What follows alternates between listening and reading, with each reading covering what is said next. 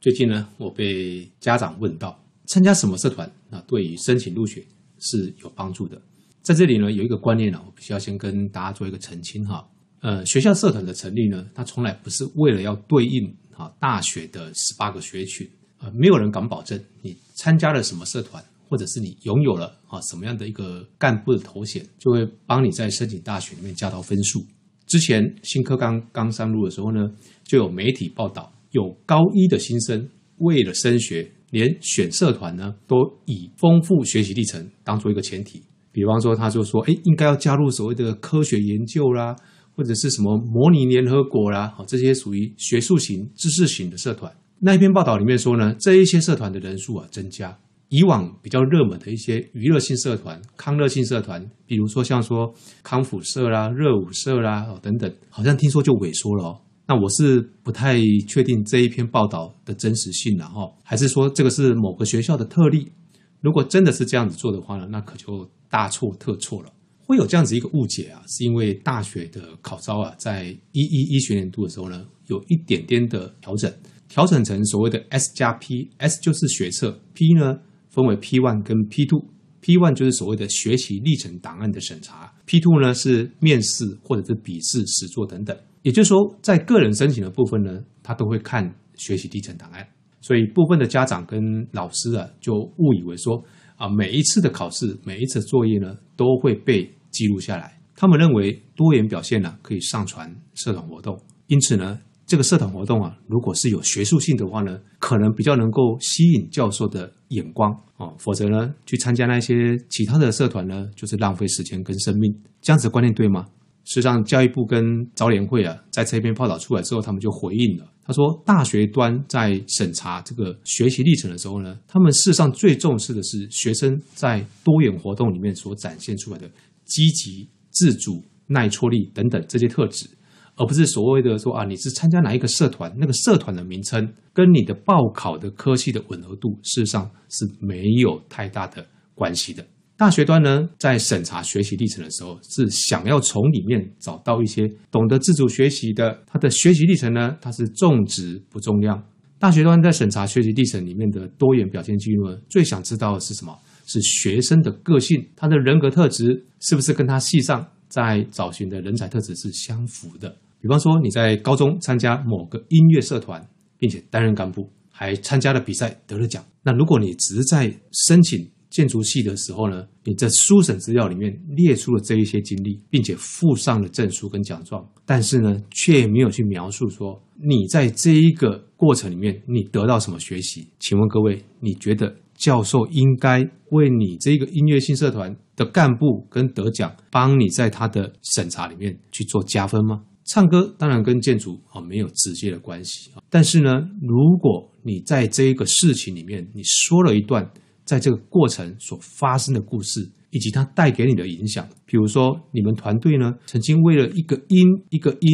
反复的琢磨。教授会倾向于相信你这个孩子是遇到事情能够坚持、有韧性、不畏挫折的。我想有这样子一个特质的学生，没有一个教授是不喜欢的。透过社团活动能够陈述的能力非常多，因此绝对不是只有跟学科或者是大学科系有关的社团才能够上传学习历程哈。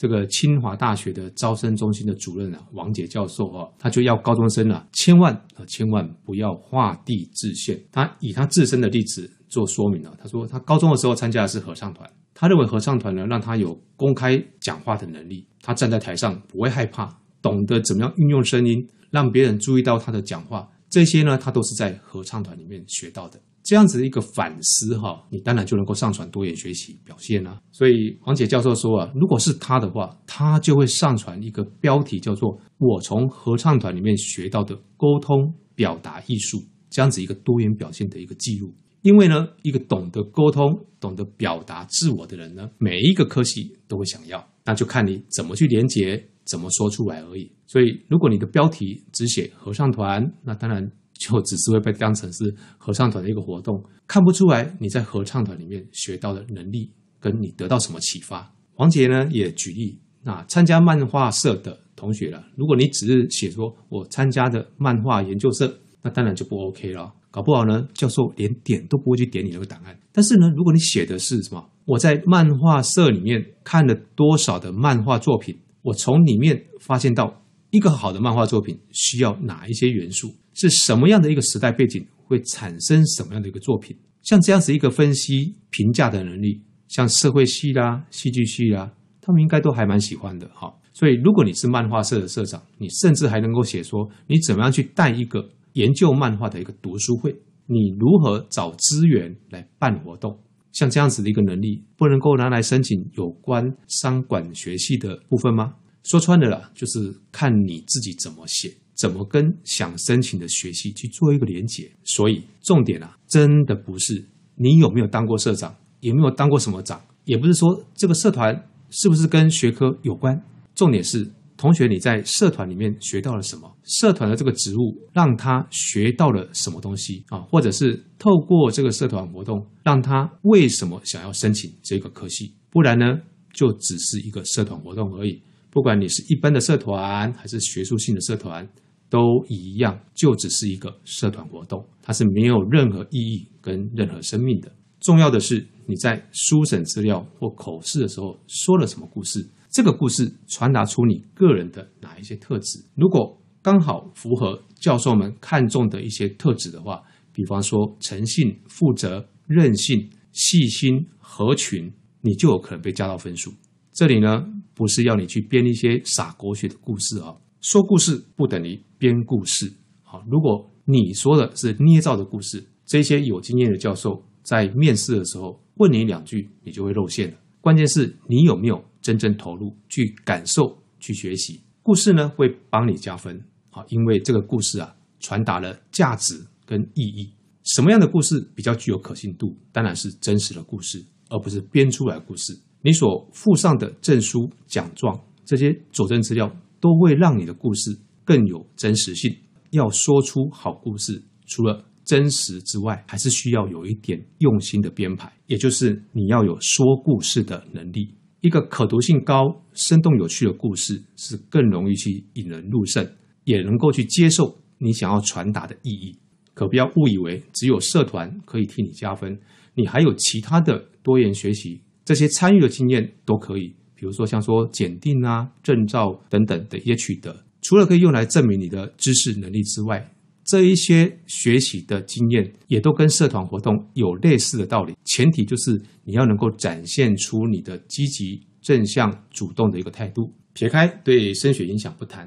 事实上，我认为高中社团呢，你也不应该用有用或没有用来做衡量。学生从社团里面呢，你可以学到如何去适应环境，如何去改变环境，甚至如何去创造环境。这一些学习的内容呢，都能够实实在在的贴近高中生的学习生活，也是未来可以带着走的能力。怎么可以说是没有用呢？提醒各位，新的入学管道不只看学测，也看学习历程。而社团呢，就是多元表现的一环哈。所以，如果你的社团经历呢，能够像前面我或者是教授所建议的方式来呈现的话呢，是有机会帮你加分的。但是别忘了，参加社团之外，也要照顾好自己的课业。在这边，我要提醒，学测成绩决定学生可以跟哪个 level 的考生在竞争。以个人申请入学来说的话，第一关啊是学测要先通过检定跟筛选，它会决定是哪一群人可以上到哪一个楼层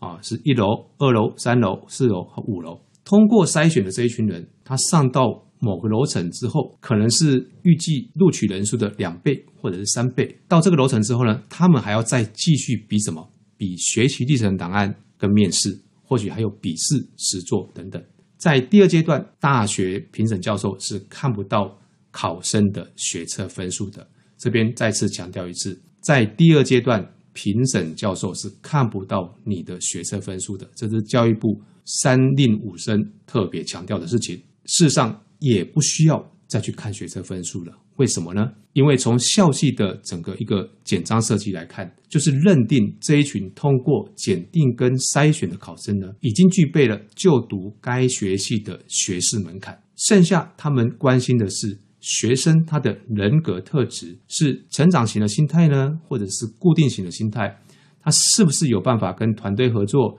他够不够主动积极？考生对于这个校系是不是真的有兴趣，或者只是因为学测分数刚好填到这里，这些呢都是学测成绩看不出来的东西，所以呢，他们才要从学习历程档案的审查，再加上面试的询问来做一个确认跟判断。以上呢，我是用社团做例子，跟大家解说真实深刻的学习历程，不仅能够帮助孩子成长，孩子的学习故事呢，无论是用手写或者是用口说，因为都是真实发生在他的身上，不用编也不用背，当然也不可能跟别人雷同。重点是，当孩子在说这个故事的时候，他眼神所散发出来的光芒，那可是骗不了人的。这一集呢，我们就跟各位谈到这边，下次见。